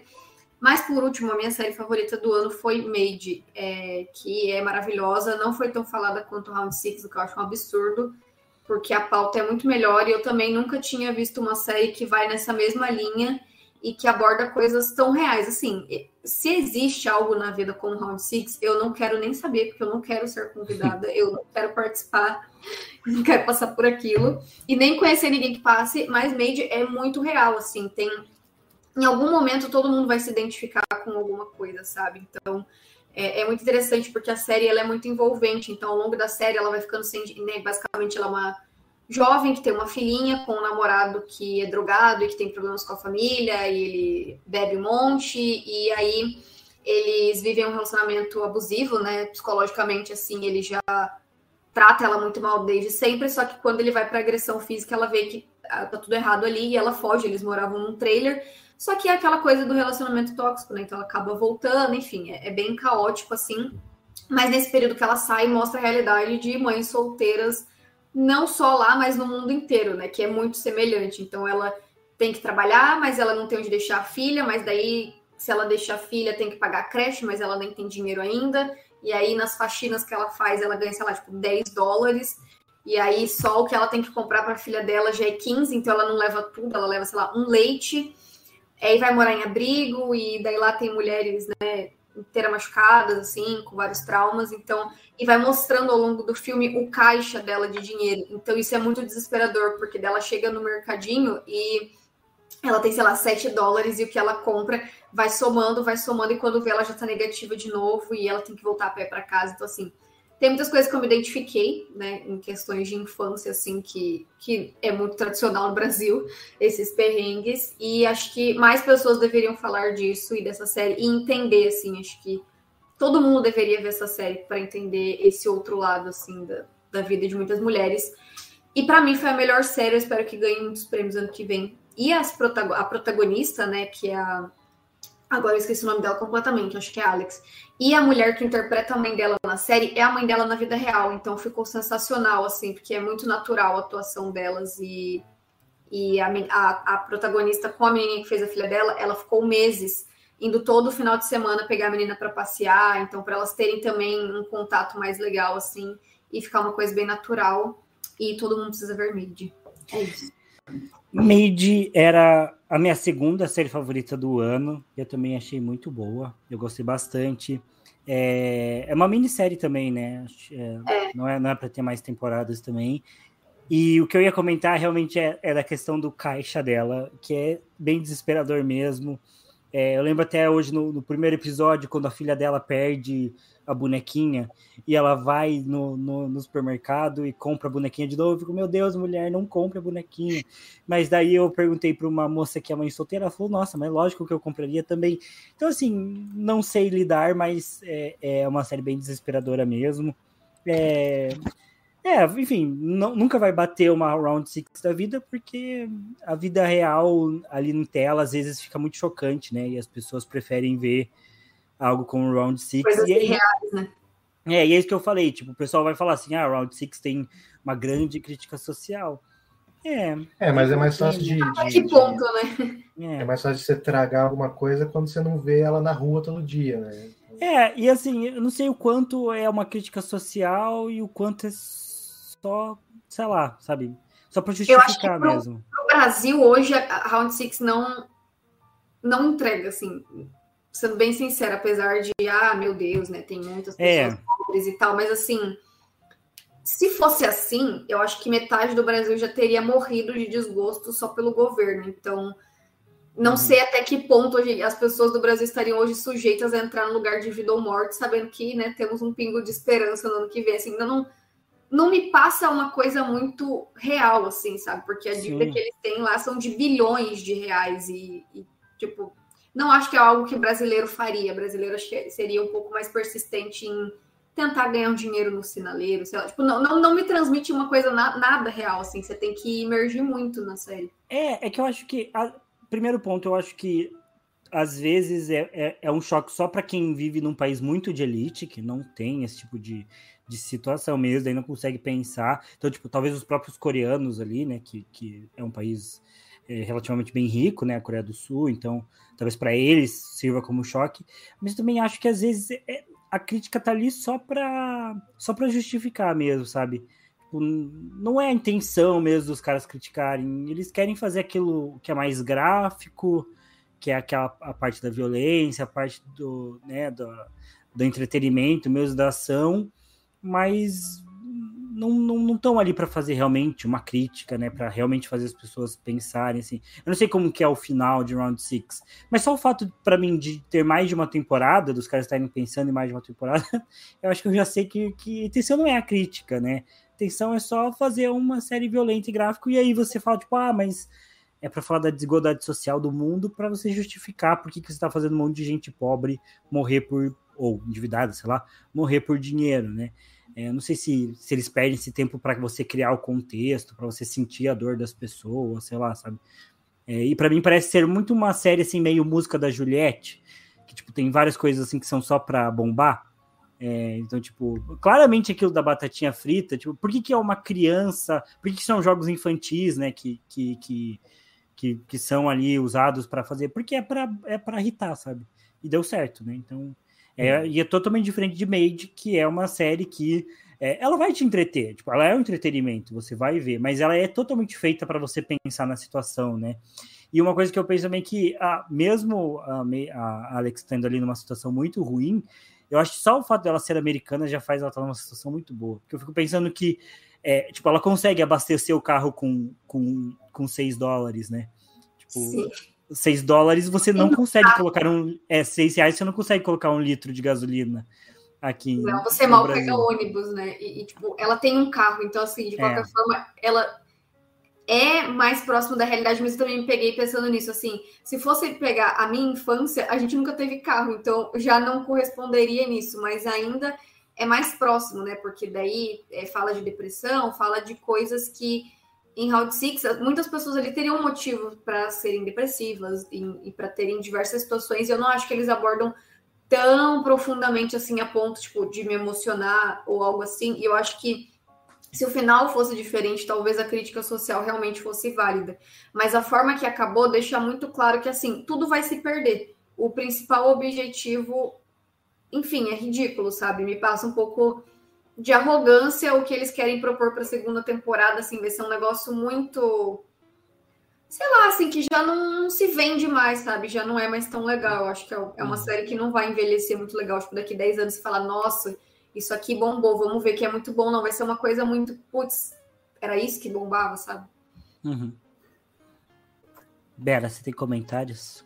Você não viu nenhuma das duas, né? Eu não vi nenhuma das duas. Então, é isso aí. É, a minha série favorita desse ano foi Gavião Arqueiro. Porque. Eu não sei explicar porquê. É, mas eu, eu já venho de um certo tempo, até foi o primeiro episódio do podcast do Livrologia Pop, foi a gente falando sobre filmes de super-herói, sobre estar saturado. E eu acho que o filme do Gavião, a série do Gavião Arqueiro foi um pouco diferente assim dos filmes de heróis que estavam tendo. Acho porque apresentou um personagem novo e como o Gavião Arqueiro é, ele não tem poderes, né? Ele é só um cara com arco, que é muito tosco. É, mas é, ele ali enfrentando não seres alienígenas extraterrestres, que daí não faz sentido. Ele, tipo, num filme mais James Bond, assim, só que um James Bond que se leva menos a sério, né? Porque essa pira do James Bond, eu sempre achei meio legal, mas meio tosco também, né? Tipo, o cara ser um super agente secreto, que é super classudo, e daí sempre tem as mulheres que ele fica, não sei o quê. É, meio ok, assim, meio, meio 20 anos atrás. É, e acho que o, o, o Gavião Arqueiro ele trouxe isso de, de, de filme de agente secreto, com lutas na cidade, em Nova York, só que de um jeito bem mais leve, com um clima natalino, que eu gostei muito, então foi minha série de Natal. E com a personagem da Kate, que é uma personagem nova, que eu achei muito legal, gostei bastante da química dela com, com, com o Clint ali, com o personagem do Clint, então é, gostei bastante, acho que foi minha série favorita. Gostei bastante de assistir. E ela teve esse esquema de sair um por semana também, que eu gosto bastante, porque ficou com aquilo de, nossa, é, meu dia está ruim, mas hoje à noite saiu o episódio. Olha só, vou poder assistir e, e relaxar um pouquinho. Então, eu gosto bastante disso. Foi sua válvula de escape, sério. Ah, às vezes é, né? E é difícil. Junto com a bebida e o cigarro. é, às vezes é. Então, enfim, para mim foi bom de assistir. Eu achei bem boa, eu não tinha grandes expectativas para o Gavião Arqueiro. E eu achei muito boa. Não é a minha favorita, assim, dessas do universo Marvel, mas eu achei que foi muito melhor do que poderia ser, assim, do uhum. que acho que as pessoas também imaginavam, porque as pessoas realmente não dão muita coisa, assim, pro Gavião Arqueiro, né? Então ele conseguir esse espaço pra gente ver de um outro lado, e tipo um cara bem comum, né? Tem filhos, e daí tem a esposa, e daí liga pra saber como que tá. É tipo uma coisa muito assim que você, as pessoas vêm na rua e falam, meu Deus, né? Você é o Gavião Arqueiro, então é uma coisa muito menos fantasiosa do que é com os outros personagens, né? E eu, eu achei muito legal também. Eu amo coisas de Natal, eu consumi uns sei lá quantos conteúdos de Natal e filmes e, e tudo. Eu acho que essa vibe tinha que ter sempre. Uhum. Todo ano a Marvel poderia lançar coisas natalinas. é, gostei bastante. Foi, foi, foi uma série conforto, assim, mas, mas é. foi bem boa. E você, Bera, tem uma última série para falar? Não, porque eu não vi mais nem. Eu amo de série de. Dexter New Blood, pelo amor de Deus. Boa demais. Ah, é verdade. Você gostou? Tá rolando ainda, mas tá muito boa. Tava com saudades de ver o Michael C. Hall. Ele é maravilhoso, né? Ele faz tudo. Ele atua, ele canta, ele.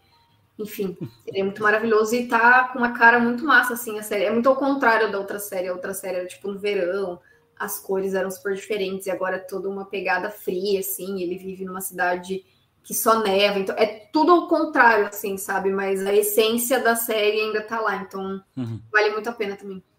Mas é uma continuação da.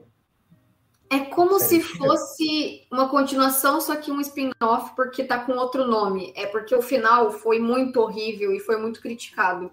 Sim. Então, né, anos depois eles quiseram meio que consertar o que eles fizeram, é, trazendo o personagem de novo, só que em outro momento. Tipo, o que ele fez depois daquele final. E aí vem com outro nome, né? Que a série era só Dexter, agora é Dexter New Blood. Então, é a série, mas eu acho que se fosse vender, por exemplo, um DVD, ou quando você vai pesquisar por ela, elas entram como duas séries diferentes. Uhum. Mas é continuação da mesma história, assim. Uhum. Entendi. Tipo um El Caminho do Breaking Bad? É isso, exatamente. Entendi. Entendi. Nunca assisti ah, Dexter. legal. Eu também não. Gente, série, é... série antiga que é muito longa, eu já fico, putz. É, tem que não entrar vou... na vibe de que, assim, é 2005, né? Celular uhum. do Felipe, é outra é, pegada. Não vou não vou conseguir. Eu já tenho uma série que eu assisto que é. Eu tava falando pro Beraldo essa semana que eu assisto Supernatural. Eu tô na nona temporada e é toda temporada a mesma história, mas é meu guilty pleasure. Eu continuo assistindo e eu, eu vou ver. na nona temporada, eu não consegui porque a Netflix tirou e eu nunca mais tive paciência de voltar a assistir. Tem no Amazon Prime e na HBO Max. É, criar forças, porque é muito arrastado, assim. É realmente isso, toda temporada é a mesma. Você já sabe o que vai acontecer. Sim. É tipo assim, um dos irmãos se ferra, o outro tenta salvar ele, aí mente para ele, aí eles ficam vivendo no, numa mentira, as coisas vão dando errado, ele tem que contar a verdade, eles brigam.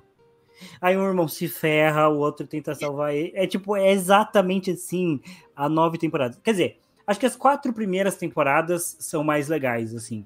Tipo, porque quando isso acontece, é novidade, esse ciclo. Uhum. Então, as quatro primeiras temporadas são mais legais. Depois vai ficando arrastado. E aí eles vão. Aí, tipo, tá em Anjos e Demônios. Aí, de repente, eles estão falando de, de bestas e leviatãs. E eles começam a inventar umas coisas muito loucas. Mas, enfim, eu continuo assistindo. Não sei o que acontece. É, eu falei pro Beraldo que eu, eu faço, tipo, escondido, assim. É, geralmente é a última coisa que eu faço na noite. Então eu já joguei videogame, a Milena já foi dormir e eu vou lá e ponho Supernatural, assim, só pra, só pra ver um pouquinho assim. Pelo gosto. É, daí veio meio episódio, às vezes um episódio inteiro e saio. Então essa é a minha série antiga. Agora, eu queria muito assistir Lost. É... Nossa, pelo amor de Deus. Mas eu fico nessa de tipo, todo mundo fala que o final é horroroso, mas eu queria saber por que, que o final é tão horroroso. E, mas ao mesmo tempo que o final foi muito final horroroso. É horroroso pelos anos que as pessoas ficaram acompanhando é. aquela coisa arrastada, e daí eu acho que é muito uma coisa que pode acontecer com The Walking Dead se seguir os quadrinhos, que, tipo, uhum. tipo, você vê anos daquilo, e daí parece, sabe, enfim, não vou falar, você já sabe o final, né? De Lost? É. Não. Não? Então Não não vou sei. falar. Mas enfim, eu acho que é pelo tempo, porque eram séries que lançavam um episódio a cada semana, né? E Uhum. você não tinha tantas informações igual agora. Tipo, vai ter outra, outra temporada? Não vai? O que que vai acontecer? A minha mãe acompanhava Lost, então eu vi algumas coisas com ela, assim, eu tem flashes, assim, da série, e eu acho que se eu tivesse acompanhado, eu teria me revoltado muito com o final também. Ou é muito óbvio e eu não, não sei porque eu não acompanhei certinho, ou eu ia me revoltar, porque são anos de você assistir. Uhum. Tipo, La Casa de Papel, né? Você vendo uma coisa e no final você fica, cara, levou, sei lá, oito anos pra vocês fazerem isso. Mas não sei, né? Deve ter alguém que goste também. É que eu já tenho, eu tenho o final decepcionante de Game of Thrones na minha conta, né? Foram anos acompanhando, esperando, não sei o quê. Inclusive, pro Homem-Aranha eu já estava completamente vacinado, eu já sabia que ia ter os, os três Homem-Aranhas, porque eu acompanhei o drama do Jon Snow, estar morto ou vivo, é, que todo mundo falava, não sei se vocês assistiram, o Beraldo assistiu, não sei se a Nick assistiu Game of Thrones. Então, todo mundo falava assim, não, tá morto, o ator falava que tava morto, o diretor falava que tava morto, todo mundo falava que tava morto, tava vivo. Quer dizer, tava morto e voltou. Então, assim, eu já sabia que isso ia acontecer no Homem-Aranha. Mas é um final bem decepcionante, né? Só que daí eu tava ouvindo um podcast uma vez e a moça falou, e eu ia ouvir, que era um podcast da moça falando que ia explicar o final de Lost. E ela, ia, ela falava que não era ruim, igual as pessoas diziam. E ela ia explicar porque que o final era bom e tudo mais. E ela começou a falar, eu comecei a ouvir, daí eu fiquei interessado e falei assim: não, não vou ouvir o podcast, porque daí eu quero assistir a série. Só que ao mesmo tempo eu nunca tive coragem de parar e assistir, porque ela é muito longa e é uma série antiga, como o Beraldo comentou. Daí eu fico assim. Eu sei que tem uma praia, que tem um avião, que as pessoas E, caem e na tem, praia. tem a série em algum, algum streaming? Ah, deve ter. Eu acho que tem no Amazon Prime. Tenho quase certeza. Nossa, eu lembro muito dessa série ter nas locadoras. Isso é, é muito doido. É antiga, né? Acho que, acho que meu tio muito. tinha as fitas assim, era. Fita não. O, acho que já era DVD. Acho que era Mas DVD. o conjuntinho, assim. Quando as pessoas compravam, né, o conjuntinho do DVD, né? Nossa, eu tenho isso de duas temporadas de The Vampire Diaries e aí a série desandou e eu não tenho coragem de completar, assim, porque não vale o meu dinheiro mais. Não, muito Ai, 2005 o DVD. O, o DVD morreu. É, Mas vocês têm mais alguma série que vocês querem citar? Ou a gente pode citar rapidamente filmes? Série de é, eu, só, eu só queria falar que eu tô na nona temporada de Modern Family e eles vão tirar do catálogo, né? Então, assim, eu nunca vou terminar. Tem, tem, tem outro streaming. Ela Tem vai, na Amazon Prime e talvez tenha no Globoplay também. eu acho que tem na No Amazon Prime Prime. tem? Acho que sim. Ah, então. eu lembro olha que tinha dois. Então eu vou acabar. Eu fiquei, eu vi lá, entrei no episódio e falou: essa série sairá do catálogo dia 1 de janeiro. Eu falei, Pô, cara. É, inclusive eu Isso. preciso falar que eu acho que eu comecei a ver Modern Family no final do ano passado.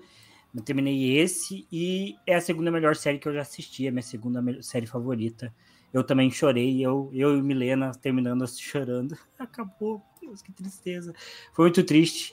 É, realmente gostei bastante. É, já quero assistir tudo de novo. Mas enfim, estou dando um tempo. É muito boa.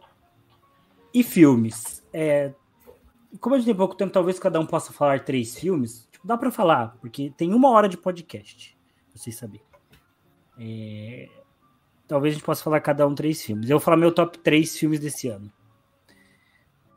Que foi número 3. Putz, não sei se é o meu top 3, mas foi o que eu lembrei. É, e dane-se. É, porque o 3 eu coloquei Rua do Medo, mas é que eu não consigo lembrar de nenhum Nossa, outro filme que tenha de Deus. Não, Top eu não consigo. 3 Rua do Medo? Eu não consigo. Você não viu o lembrar. filme esse ano? Não, Que esse é o isso, ponto. Eu sou você com, com as séries. Eu vi pouco Que filme esse isso? ano. E filme que lançou esse ano. Mas nem eu lembro os filmes desse ano e eu não colocaria Então, isso. e daí? Eu fui aqui no, Pecado. no site, eu de Rua do Medo. É, que foi. Mas eu gostei de Rua do Medo. E eu vou dizer por quê.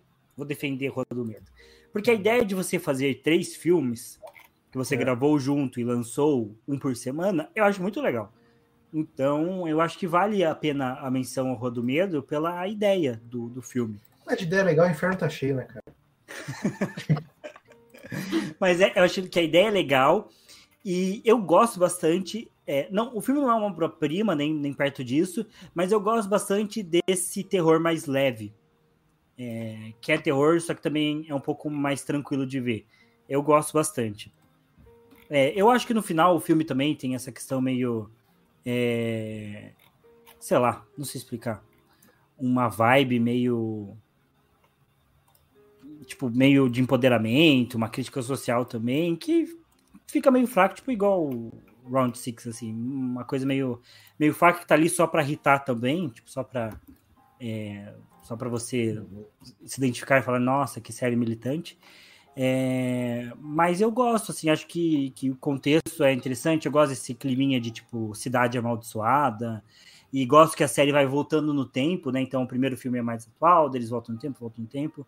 É, tem várias coisas que não fazem sentido, vários personagens que, sabe, ficam naquelas situações de vida ou morte, ficam sobrevivendo o tempo todo, umas coisas toscas de armadura de enredo e o protagonista ser salvo e tudo mais. Mas é legal, eu gostei da ideia, por isso que vou deixar Rodo Medo no top 3. É isso eu tô chegando à conclusão que eu quase não vi filme em 2021, que foi lançado em 2021. Eu vi muito mais série, né? Mas os que eu vi, a maioria não são desse ano. Então eu tô vendo as listas e eu tô assim. Eu tenho Exato. muita coisa pra ver. Exato, não tem muita coisa assim. Eu acho que um estrondoso que eu devo estar tá muito contra a maré foi Duna. Eu não consegui terminar Duna. Eu me deu muito sono e preguiça. Que isso? Que que é Ai, isso? Nicole. Nicole, de novo, mas, assim, pelo amor de Deus. Gente, achei muito ruim. Não, Você Nicole. Viu em casa? Você viu em casa no celular. Hã? Você viu em casa no celular, é isso. O celular em 360p. Eu um vinhozinho, falei, não, vai ah, ser legal, né? Vai ser legal. Dormi, dormi, assim, achei uma vibe meio Star Wars. Não sei se tem nada a ver, tenho zero entendimento disso. E Star Wars me dá muito tédio, é, então. É, você, você fez associações e seu cérebro se, se auto-enganou, é isso. Nicole, é o Duna é o meu filme número 2 da lista. E acho que é o número 1 um do Beraldo. É o meu número 1, um, com certeza. Disparado, de longe, assim. De olho fechado. Meu Deus. Duna é muito bom. E é muito melhor que Star Wars, eu, eu acho, assim. Acho que Star Wars é mais é. mainstream é, então faz sentido. Se você não gosta de Star Wars, eu, eu, acho que realmente você não vai gostar de Duna, porque Star Wars é feito para mais gente gostar. Duna é mais lento mesmo. Mas, nossa, Duna é muito bom. Filme... Vou tentar. E ano que vem. A só. gente, eu e o Beraldo, a gente teve a vantagem que a gente foi, foi inclusive o primeiro filme que eu fui ver no cinema pós-pandemia. É, a gente viu no IMAX, então, tela grande, coisa boa foi realmente uhum. uma experiência legal, assim, de ver, de, de tudo ser grande, da trilha sonora estourando no ouvido, assim. Acho que isso também afetou bastante. Acho que é um filme bom para ver no cinema. Tem filme que você assiste no cinema e não faz diferença. Sim. É, tipo Eternos. Eternos eu assisti no cinema, não fez diferença na minha vida. É, dava mas, pra ver no celular. Dava pra ver no celular. Mas Duna é um filme bom para você ver assim, com coisa. E ele é um filme lento mesmo. Mas eu gostei muito. E, e a gente fez episódio, inclusive, de pré-Duna, falando do livro, que o Beraldo leu o livro, foi antes da gente ver o filme. E falando das expectativas, e eu fui ver sem expectativas, porque é, eu já tinha tentado ler o livro eu não tinha gostado tanto, porque o livro ele é também um pouco difícil, assim. É, e aí eu fui, fui ver o filme sem grandes expectativas, achando que ia ser meia boca, mas gostei muito, assim. Fiquei bem interessado, quero mais de Duna. O meu o meu, cara, eu tava vendo também as listas de filmes aqui. E sim, eu assisto bastante filme até, só que eu raramente vejo filme, vejo lançamento. Eu gosto muito de ver filme, filme velho, assim, sabe? Filme que já, já tem um tempo aí. É, mas eu tava vendo os lançamentos e acho que meu top 3 ele vai para para a Liga da Justiça do Zack Snyder, cara. e você tá me criticando. Ei, ei, ei. É outro filme, cara. O Snyder Mas eu gostei, Cut. cara. O Snyder Cut, exatamente. Tinha esquecido do, do, do, nome. Mas eu gostei, cara. Sim, foi, foi pra encher linguiça o filme, esse filme aí? Foi pra. Quatro pra, horas de filme, como não? Foi pra falar assim, pô, vou fazer um negocinho aí, vocês me apoiam? Foi. Achei legal, cara. Eu gosto muito de filme dark, assim, sabe? De filme conceitual, de filme filmado 4x3. É, e, e, é legal. Eu achei, achei bem legal. Sim, é 4 horas, é 4 horas. Acho que assisti em dois dias. Mas eu achei bem bom, achei gostoso de ver. Eu acho que é consideravelmente bem melhor do que o do que a, o original. a Liga da Justiça normal, sabe? Quando estreia, quando lançou. Acho que faz bem mais sentido dentro do universinho ali. Eu realmente achei bem melhor, achei bem diferente o filme. Acho que vale a pena aí para quem para quem não viu Liga da, da, da, Justiça ou tem aí qualquer coisinha, tem um pouquinho de, de vontade de ver, acho que vale a pena, cara. cara veja, em, veja em episódios, ele, ele é dividido em partes, assim. Veja em episódios, cada um tem. Cada parte tem uma hora e pouco, assim. São as quatro partes. Eu, eu ia falar. Bom. Eu ia falar isso. Não dá para assistir Liga da Justiça com pouca vontade. Que tem quatro horas. Né? Não dá para ter pouca vontade de assistir. É. Tem que ter bastante vontade. Mas realmente, é, não. Não. Dos lançamentos desse ano, acho que não teve outro merecedor do meu top 3. Eu tava vendo aquele filme quando estreou aquele The Father, sabe? Meu pai, em português, uhum. com Anthony Hopkins. Mas ele é de 2020. Acho que ele é bem no final de 2020. Mas assim, é um filme bom também. Eu gostei bastante. É um filme bem diferente. Não tem nada a ver com a Liga da Justiça. Pra você ver que meu gosto ele é totalmente bizonho. Mas achei bem bom. Filme bem legal. Tony Hopkins atua muito bem. Ele, talvez, se ele entrasse, estaria no top 3,5 uhum. sabe? Para ser justo. Talvez Liga da Justiça no 3,5 e o meu pai no 3. Mas é e, vo... top 3. e você, Nick? Você falou mal de Duna, perce... aproveitou para descascar é. Duna, mas não falou Já queimei aqui o meu top 3. Eu percebi que eu assisti animações que lançaram esse ano e eu não me toquei.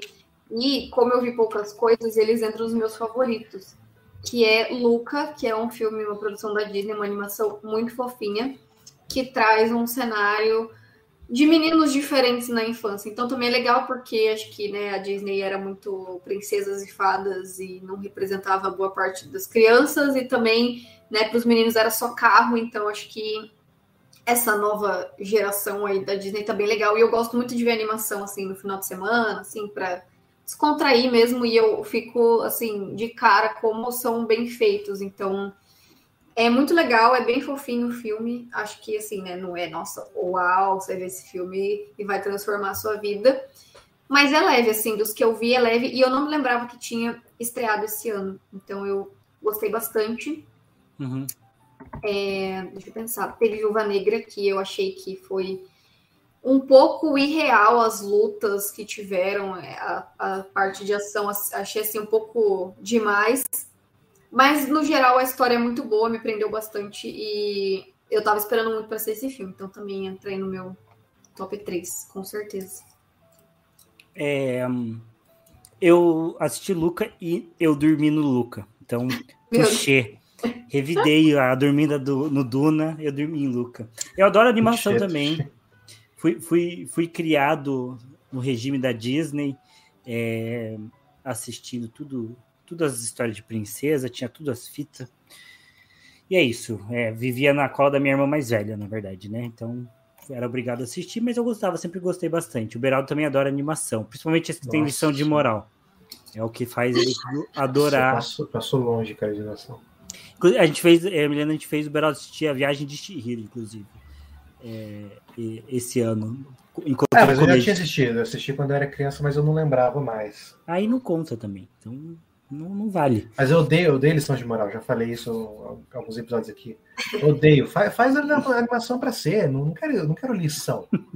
É que é para é, criança, Beraldo, tem que ter ali, tem que ter lição. Tem 500 filmes ensinando. Oi? Não, pelo amor de Deus. Não, e a Disney é assim, ah, carros têm almas, plantas têm almas. Aí teve. Teve. Sou almas tem almas, sabe? De, depois, é, latino-americanos têm alma. Pô, que isso? É, essa, é, essa é a vibe da Disney agora. É, pra falar que italianos têm alma. Italianos têm alma. É, eu, eu, eu não assisti Luca, mas assim, é, não me pegou, porque eu, eu tenho tido uma experiência ruim com a Disney nos últimos lançamentos, produções, sei lá que eu tentei assistir Bom Dinossauro, que eu acho que já faz um tempinho que lançou, né? Mas eu tentei assistir Bom Dinossauro, eu dormi. Daí eu tentei assistir Luca, eu dormi também. Então nada contra o Luca em específico, porque eu vi cinco minutos de filme. E Raya e o Último Dragão, que também é desse ano. Falta, é verdade, não assisti As cores são muito boas. E tem um novo, né, que é Encanto, que eu quero ver também, porque tem capivara. Eu achei isso muito aleatório, assim, na Disney tem uma capivara. Então, minha, minha crítica a Encanto é que a gente fica bravo quando as pessoas dos Estados Unidos acham que brasileiro, que gente da América Latina só vive na floresta com macaco. Mas daí vai lá a Disney para fazer um filme da América Latina e faz o pessoal vivendo na floresta com os bichos. Então a Disney não está colaborando para melhorar nossa, nossa imagem de, de civilização. É. Mas a, é, é, bem possível que eu assista esse filme também, porque né, somos todos fãs de animação aqui em casa. Então, inclusive o Beraldo deu para Milena de Natal um quadro do Monstros S.A. É que é o filme favorito da minha Tô patrocinando a indústria da lição de moral. É, eu vou Que eu tanto lutei contra. é isso. Mas eu queria falar que a, que a qualidade técnica das animações da Disney tá impressionante, assim, sabe? É muito bom, no, né? No Soul ali, eu vi, a última que eu vi foi Soul, né? E, cara, é impressionante, assim, sabe? A, o fotorrealismo de, das cenas ali, você saber que tudo é modelado digitalmente é absurdo, assim, sabe? E até nessas que são mais lúdicas, tipo Luca, é, Encanto e tal, tem uns efeitos gráficos, assim, uns efeitos visuais é, que, que são muito absurdos, assim, sabe? Que de você vendo e falar, pô, isso aí levou alguns meses para falar para fazer esses 10 segundos de cena, sabe? Uhum. Então é impressionante. Se a história tá boa, não sei, mas visualmente tá bonito. E ah, é muito louco também. Esse ano eu eu tô resolvendo fazer rever algumas coisas que eu via na infância, que eu tinha fitas e coisas assim. Por exemplo, Toy Story. Eu assisti todos, um em cada final de semana. E você vê a evolução assim, é surreal como a gente conseguia assistir aqueles filmes na infância e não se incomodar, que era muito feio, era muito esquisito. Sim. Toy Story 1 é sofrido, né? É, Nossa horrível. senhora. É, realmente. E nossa, eu adoro Toy Story. É um dos eu meus também. favoritos. Nossa, eu, eu fui... tenho um quadro aqui deles, inclusive. Eu fui, eu fui ver o 4 no cinema duas vezes e chorei nas duas vezes. Porra. Nossa, eu choro muito. O 4, o 4 é, é, o que mesmo? É o. Do lixo? É o... Que bicho? Não, o lixo, o garfinho? Isso, é do Garfinho. Pô, isso aí eu nem cheguei perto. Tinha muita lição de moral ouvir falar. falei, Não tem tanto, é bem bom. É bem bom. É, mas assim, o meu filme favorito, chegando no meu top 1. Você é, no top 2? É Duna. Ah, verdade. Duninha. Você quer falar o seu top 2? Você não falou o seu top 2, né? Fala não falei. Ah, mas o meu é, é, é o Miranha. Como eu não vi muito filme. Esse ano o Miranha foi meu top 2 invés de eu ter descascado ele semana passada, ter xingado todo mundo, menos o William Dafoe, lindo, perfeito. É, o Miranha foi meu top 2, acho que nos filmes estreou esse ano aí, ele, é ele, é o que mais me surpreendeu, porque minha expectativa era zero, né? Uhum. Então. Ter expectativa zero é ótimo para assistir qualquer coisa. É, Nick, qual que foi o seu top 2? Você falou o seu top 2? Viúva Negra. Viúva Negra, é verdade. Eu não assisti Viúva Negra. Eu só vi a treta da Scarlett Johansson com a Marvel, que já foi resolvido. E é isso. Eu só vi que tava 60 reais pra assistir. Ah, é verdade, né? A Disney lançou por 60 reais, né? É, teve Por isso, isso que eu não assisti. É Canalhas. Acho que agora eles não estão mais cobrando, né? Não, eles fizeram isso com Cruella também. Acho que era o primeiro mês, assim, você pagava para assistir, mas depois estava liberado para quem tem conta no Disney Plus. Ah, é verdade, eu assisti meio Cruella. Mas eu não gostei muito, não. Eu vi eu inteiro. Eu gostei das roupas, mas assim. Gosto mais da, da vibe antiga do filme. Lembrei de uma coisa. Meu top 3 não é Rua do Medo. Meu número 3 é Noite Passada em Sorro. Que eu fui ver nos cinemas. Oh, ah, lembrei. Se redimiu, hein? Uh, eu tava triste Pegou por ser Rua do Medo. Que pegou. É, tava triste. Gente, Noite Passada em Sorro. Muito bom, é maravilhoso. Bom, Filme de terror. Anna Taylor-Joy, maravilhosa. É, o moço que faz o Philip no The Crown. Muito bom também no filme. Maravilha de filme, gostei muito. É, é um filme também, é um filme de terror, então é, é um baita gatilho para quem não gosta de violência contra a mulher, porque o filme é sobre isso. É, isso é verdade. Mas é, ao mesmo tempo eu acho que ele consegue ser leve em alguns momentos, né? Ele não tem uma vibe opressora em todo 100% do tempo. Ou não. que sim? Não, né? Putz. É, assim, é, que, eu... é que vai ficando, né? Tipo, ele começa mais vai escalando, boa, vai, é, escalando, vai mas em algum momento assim já meio que. É, mas dá uma perdida nas estribeiras assim. E... É, mas eu, eu, gosto desse filme que ele tem uma parada assim que eu gosto, que é o, o, o místico do filme, né, a, a, o que tem de, de, mágico, de terror, de sobrenatural no filme, não é um negócio explicável. Tipo, não é um negócio que você vai precisar explicar, que alguém vai precisar ficar falando sobre o que, que é aquilo. Tipo, simplesmente tá lá e está acontecendo. E você entra na vibe. É, você entra na vibe, você vai vendo, e, e, é muito massa. Não sei se a Nick sabe qual filme é. Não vi, não assisti isso. É, é um filme que a, a moça ela vai estudar em Londres e ela vai para um, um, uma pensão em Londres, é, no qual ela toda noite ela se vê não, não exatamente ela sonha, não exatamente ela tá no corpo, mas ela vê uma mulher que morava lá um tempo atrás, que era uma mulher que queria ser cantora e artista famosa é, nos anos 50, 40, não sei agora. E, e ela vai acompanhando a trajetória dessa mulher, que é bem isso que você falou do, do Hacks também, né? Tipo, um absurdo para a mulher tentar alguma coisa nesse meio, né? É, e aí as coisas vão escalonando e vai ficando cada vez mais tenso e mais bizarro, mais perturbador, e as vidas delas começam a se misturar e vai ficando muito louco, assim. Então, é, é bem legal de assistir, mas é um filme de terror, então ele, ele começa a ficar tenso, assim, em determinado momento. Então, noite passada encerrou meu top 3, olha só. Olha só, se redimiu. Me redimi. E o meu filme favorito que eu mais gostei de assistir esse ano foi Tic Tic Boom, é, com o Andrew Garfield, que é um musical. Então, é um filme já indicável para quem gosta de musical. É, Beraldo não gosta de musicais. Nick, não sei se você gosta de musicais. Não, só de High School Musical. Para mim, hum. depois morreu. eu adoro musicais, gosto muito. E é a história, na verdade, de um, do cara que criou um dos musicais mais famosos dos últimos anos da Broadway, que é o Rent. É, e ele, o Rent ficou 12 anos em cartaz na Broadway, que eu acho que é o recorde da Broadway nenhum, nenhuma apresenta, nenhum show ficou mais tempo do que isso consecutivamente, pelo menos em cartaz lá na Broadway. Então, é, foi muito famoso mesmo e ele criou é, esse, esse musical. E o Tic Tic Boom é um musical dele. Então é muito engraçado, porque ao mesmo tempo que está contando a biografia dele, está contando a história do musical, que é meio que a biografia dele. Então é uma coisa meio paralelo, é, é, é meio confuso, você leva um tempo até se acostumar, mas eu gostei muito, me identifiquei muito, assim, com, com a história, com a vibe do personagem, com, com a pira que ele tem. É, e, enfim, tem um final um pouco triste também, assim, então é para você ficar triste, mas me pegou bastante. Eu também não estava esperando, né? Eu vi o trailer do filme, eu tinha achado interessante, é, eu, eu vi que ia ser sobre é, um cara que quer criar musicais, então eu já tinha achado interessante por conta disso.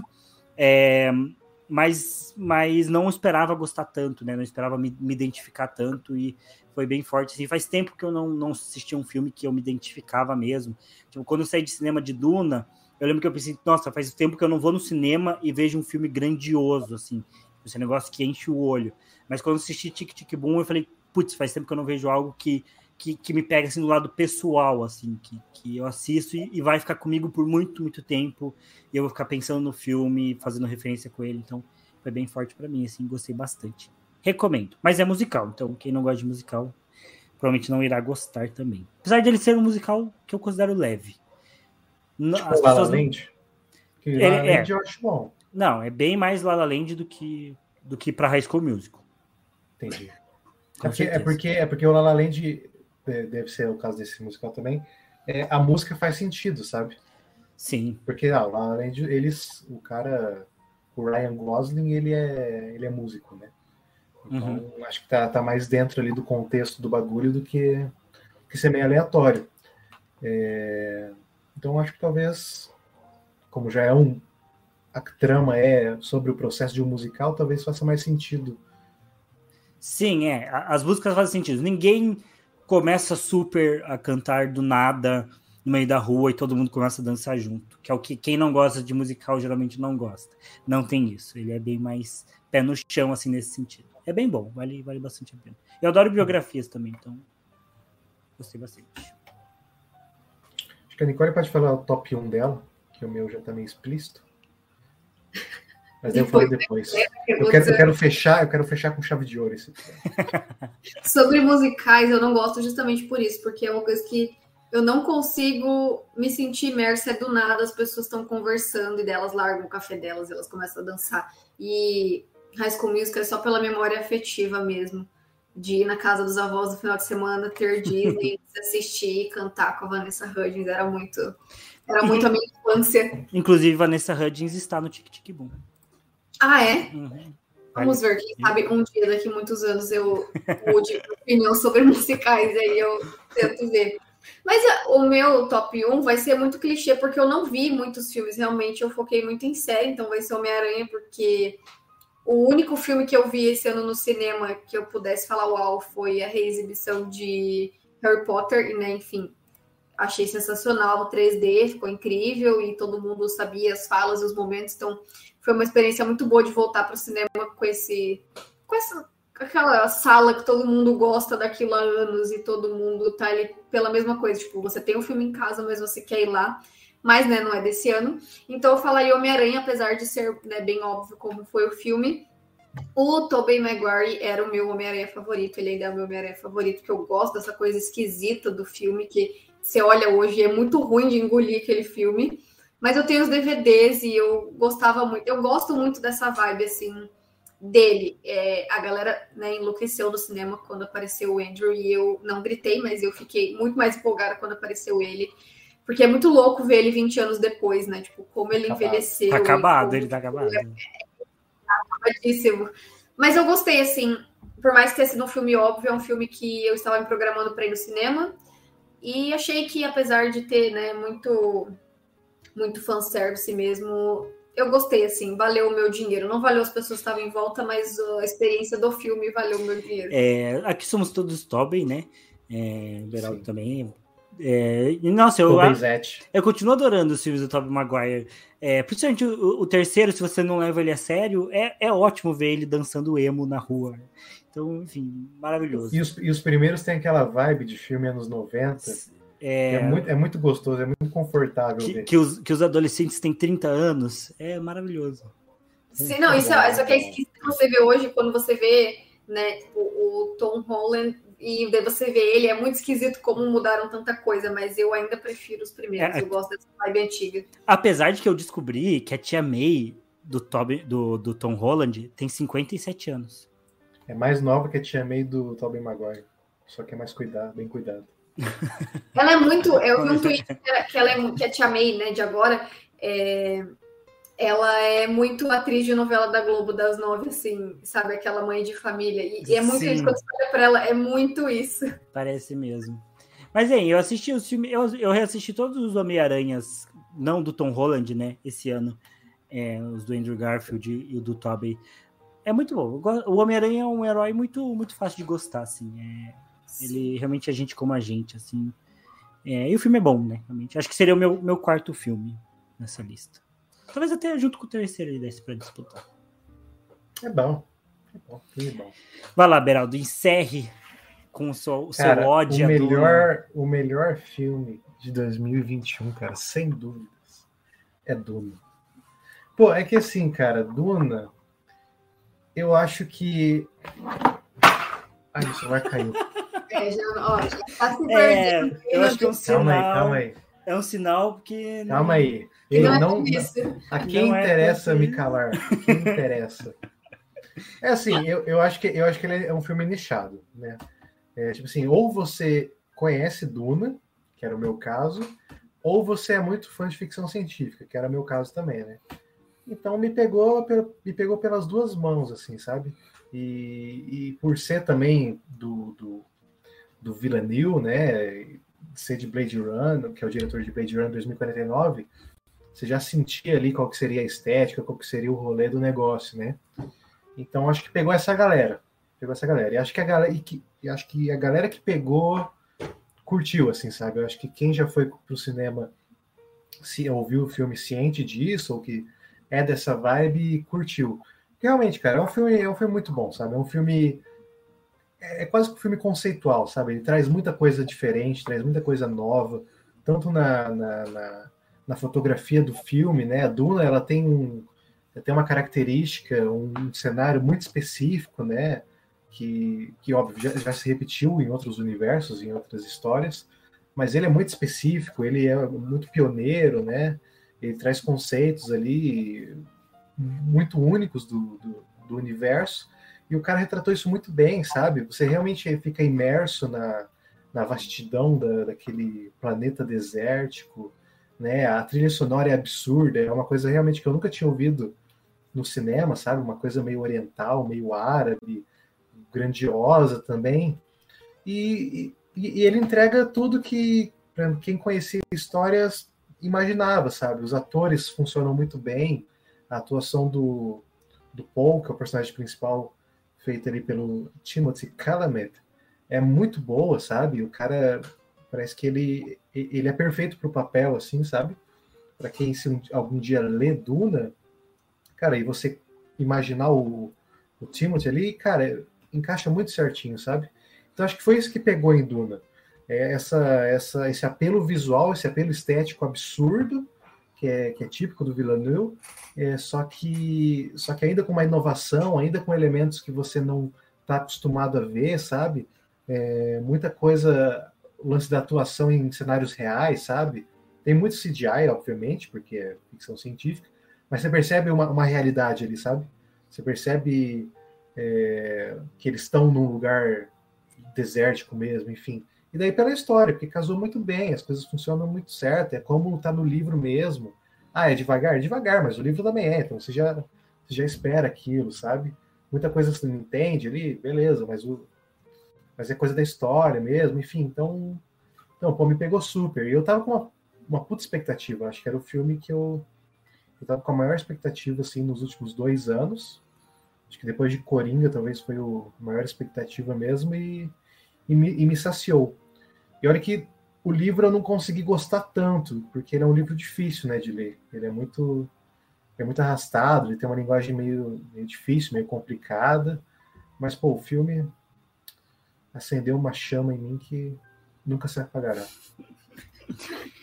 Eu gosto também. A história realmente é muito boa. Me surpreendeu muito, assim, porque é, a, realmente essa junção dessa estética muito grandiosa que tem no filme com, com a temática principal da história, que eu não sabia que era essa coisa tão política, né? É, de, de, de, uma treta que, que faz sentido ali, né, pelas especiarias e o plot que tem, a questão é, daquela religião bizarra das mulheres de véu. Bene Gesserit. É, e tudo isso. Então, enfim, realmente me pegou bastante também. Foi muito surpreendente, assim. Acho que pra mim foi a maior surpresa do meu ano foi Duna, porque eu não tava esperando um filme tipo Duna, né? Então foi muito bom. Sim, espero que, espero que tenha a continuação. Espero que ele tenha conseguido financiamento para isso. Ah, acho que sim. Porque, porque acho que mesmo sendo um filme nichado, eu acho que ele foi bem até. Eu acho que eu sim. Eu não vi nada sobre isso, mas acho que ele foi bem. Acho que deve ter tido um desempenho bem parecido com o Blade Runner, talvez, sabe? Eu acho que ele foi. Não sei se a gente consegue achar tudo na bilheteria. E eu também, se achar, não sei os parâmetros, né? Não sei o quanto que Mas é. Mas eu acho que pelo IMDB ele ficou como segundo filme, né? O primeiro foi Marighella, é uma coisa assim que a lista ah, fala. É? de, de melhores filmes? Assim? Ter, é, inclusive queria muito ter visto Marighella, porque eu é, sou uma amante do trabalho do Wagner Moura é. e eu acho que ele deve ter feito algo muito diferente assim do que tem, mas não sei, não foi no cinema, né? Então... Também não, eu tava me planejando ir, mas eu deixei passar, acabei não vendo. E eu vi o Wagner Moura falando que ele fez o filme pro cinema, assim, sabe? Questões Sim. técnicas e e visuais, assim, ele fez pensando na reprodução do cinema. Daí eu fico, pô, Sim. vou ver no celular. Depois de ouvir isso, né? Depois de ouvir isso, vou, é igual eu cuspi na cara do Wagner Moura. É, mas não tem o que fazer, ué. Não tem que fazer, cara. Desculpa aí, eu. eu tava é, eles poderiam estender aí até janeiro, que aí eu, eu iria assistir esse. Mas talvez no, no, no Cine Passeio, esses cinemas mais alternativos, ainda esteja passando. É. Não sei. Tem que dar uma olhadinha. Que valeria a pena a experiência. Eu vi que Duna surpreendeu nas bilheterias. Ah. E, e, só antes de fechar, eu queria comentar que teve muito filme que lançou também esse ano que eu não assisti, que eu queria ter visto. É, eu provavelmente não vou assistir Matrix esse ano, mas talvez consiga assistir no cinema, mas não sei se vou conseguir assistir. Marighella, um filme que acabei não vendo. Teve o último duelo, que o diretor foi meio chatinho, é, falando que a culpa era da geração geração Z, que geração Y, sei lá, que não gosta de, de ver todo tipo de filme no cinema, não sei o que. Chato. É, mas enfim, tem, tem vários filmes que voltaram a lançar, né? Acho que esse é importante desse ano, né? Voltaram a lançar filmes no cinema, filmes interessantes. Espero que a gente volte cada vez mais à normalidade. Deu uma aquecida, né? É, ano que vem o maior vírus aí desse país vai embora. E se Deus quiser, a Covid Amém. também, né? É, e aí a gente elimina as duas maiores pragas do Brasil de uma só vez no mesmo ano, né? Então é isso. É, vocês têm comentários finais aí para fazer? De, de, felicitações de ano novo, olha só que chique. Verdade. Parabéns aí, novo ano. Parabéns quem conseguiu, quem vai conseguir passar aí. Se você está ouvindo esse podcast já em 2022, bem-vindo, bem-vindo ao futuro. É... E é isso. E eu acho que, além dessa mensagem, lição aí. Eu sou um cara, eu gosto de mensagens. é uma, uma característica minha. Eu acho que 2022 vai ser um ano de filmes muito bons, muito bons. É que vocês não gostam muito de Animais Fantásticos, né? Mas eu tô muito ansiosa. E no dia 1 de janeiro já tem né, o reencontro é, de Harry Potter no HBO Max. Então, assim, eu já vou começar o ano muito feliz, porque vai ser a primeira coisa que eu vou assistir e eu acho que vai ser melhor que o de Friends, essas coisas de retorno. E acho que vão ter filmes muito bons, então sobrevivam para ir no cinema em 2022, porque tudo vai valer a pena e quem sabe a inflação caia né, para a gente conseguir ir mais vezes ao cinema. Não sei, só uma expectativa. É o ano da revanche 2022, gente. Tem que é o ano de a camisa do Brasil no cinema. É, afinal, a gente vai poder voltar a usar a camisa do Brasil. Graças a Deus. Bom demais. Enfim, é, é isso. Será um ano de, de bons filmes, boas séries. Tem Batman para estrear. Tem Batman. Bons jogos. Então vai ser um ano interessante. Acho que é um ano que realmente as coisas tendem a é, voltar um pouquinho ao normal, mais perto disso né? Que a gente vai conseguir. Acho que a gente já tem saído mais de casa. Logo tomaremos todos a terceira dose, né? Deve estar tá chegando aí para todo mundo. Sim. Então é isso. É, espero que. E 2022 eu fiquei sabendo também é o ano do Livrologia. É, não Isso é sei é se vocês foram avisados, mas 2022 é o ano do Livrologia. Esse ano foi o ano do Casimiro. O Casimiro ganhou lá a personalidade é. do ano na internet. 2022 já vamos preparar o discurso, porque eu estou confiante que vai ser do Livrologia. Sim. Estaremos lá no evento que eu não sei qual é, porque acho Todos. que ele é de jogos. Todos os eventos. Agradecendo o Oscar. É. A nossa lista de amigos e familiares. Podendo, assim, recusar várias, assim, as editoras, é, canais de TV vão, vão estar tá chamando a gente. O clube vai ser uma loucura. Exato. Vai. É isso, gente. Obrigado pela companhia de vocês nesse ano, do Beraldo, da Nick, dos nossos queridos ouvintes que estão aí espalhados. É, e 2022 tem mais, será um ano melhor se tudo der certo. Mas vai ser vai um dar. ano difícil. Na verdade, eu acho que vai ser um ano bem difícil. Para todo mundo que tem bom senso, vai ser um ano terrível. Mas estaremos aí presentes, firmes e fortes. E o Livrologia também estará aí é, como um canal anti-bolsonarista. Essa, o quadrinho atrás do Beraldo aí não deixa nos mentir. Sim. E é isso. Nossa Estaremos neutralidade. Estaremos sempre neutros. Totalmente imparciais. É, completamente. E é isso. Obrigado a todos vocês que ouviram o episódio até aqui. Deixa eu pegar a página para eu tirar. Vou colocar encerramento. E é isso. E até o próximo. Deixa o like, curte, comenta. No, tá ouvindo o podcast, vai ver no YouTube também e vice-versa. E é isso. Um abraço, um beijo e até mais. Beijos. Tchau.